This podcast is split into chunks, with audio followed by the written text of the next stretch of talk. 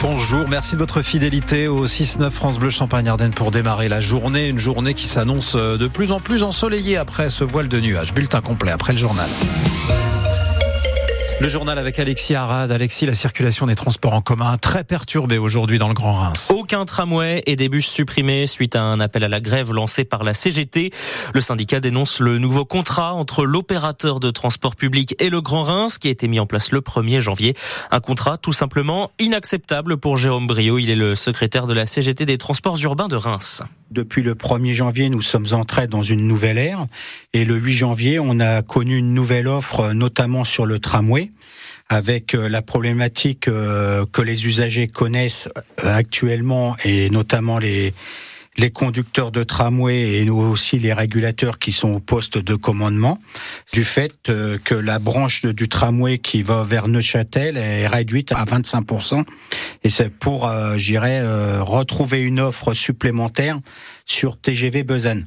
Et donc on arrête des tramways à Gare Centre et donc de ce fait-là, les usagers qui croyaient être dans un tramway pour se rendre sur la zone de Neuchâtel ou vers Neuchâtel sont dans l'obligation de descendre et d'attendre le prochain tramway ou d'y aller à pied comme euh, les, étudiants de Roosevelt. Cette grève est reconductible. Une assemblée générale des grévistes est prévue euh, dans une demi-heure pour décider de la suite à donner au mouvement.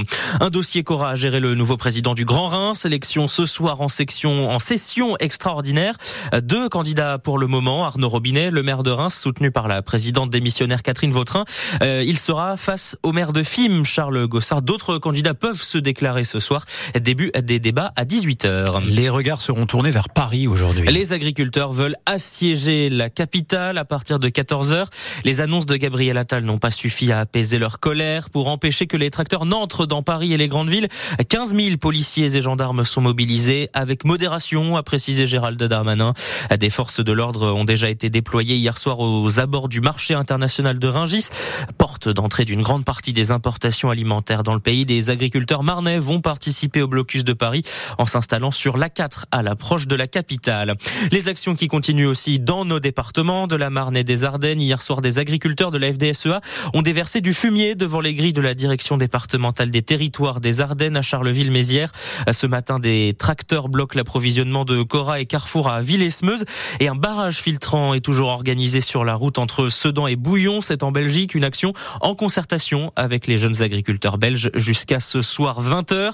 Et du côté de la Marne, opération barrière levée au péage de Sainte-Menou à partir de 9h sur la 4 et les blocages de route reprendront là euh, demain. Trois points de blocage, rond-point de la Sceau à Vitry-le-François, rond-point de Tillois sur la N31 la direction Reims et au rond-point de la Grande Romanie, ce sera dans la région de l'Argonne entre Chalon et Sainte-Menou. Et on vous tient évidemment au courant de l'évolution et on vous rappelle régulièrement tous ces euh, prochains points de blocage sur France Bleu.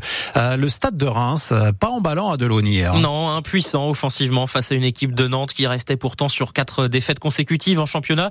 0 à 0. Les Rémois sauvent même le point du match nul grâce à une parade de Yevan Diouf sur un penalty des Nantais.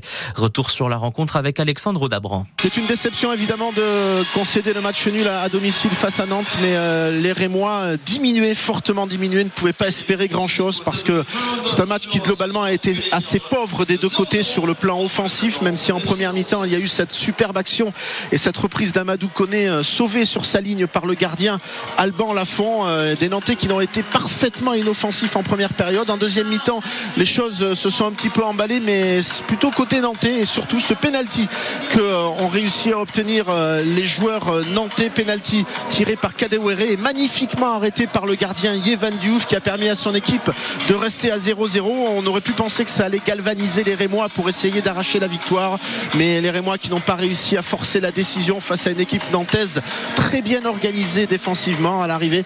Ce match nul est quelque part assez logique et si on doit compter le penalty, reste quand même un bon point pour le Stade de Reims. Heureusement pour les Rémois, les autres équipes de Ligue 1 n'étaient pas beaucoup plus inspirées ce week-end. Match nul pour la majeure partie des concurrents directs. Lille, Marseille, Monaco et même deux partout hier soir entre Paris et Brest. Les Rouges et Blancs restent donc sixième de Ligue 1. Prochain match dimanche prochain euh, face à Toulouse. À nouveau à Delaune, 15h à suivre évidemment en direct en intégralité sur France Bleu Champagne-Ardenne. Elles sont tombées dans le piège comme les garçons une semaine plus tôt. Les joueuses du Stade de Reims éliminées en huitième de finale de Coupe de France, battues au tir au but par euh, le Puy-en-Velay, club de troisième division. Scénario exactement le même que les garçons donc. Retour en championnat, ce sera samedi contre les leaders de D1, l'Olympique lyonnais. Et en revanche, ils ne sont pas tombés dans le piège, ils l'ont fait. Les eh handballeurs français champions d'Europe à l'arraché quand même, il faut l'admettre, en prolongation après avoir égalisé en toute fin de match, euh, en toute fin du temps réglementaire, score final 33-31 contre les Danois. Les Bleus qui sont sacrés donc pour la quatrième fois, dix ans après leur dernier titre, c'était en 2014 et la prochaine échéance évidemment Nicolas, Paris 2024, tenter de remporter un quatrième titre olympique.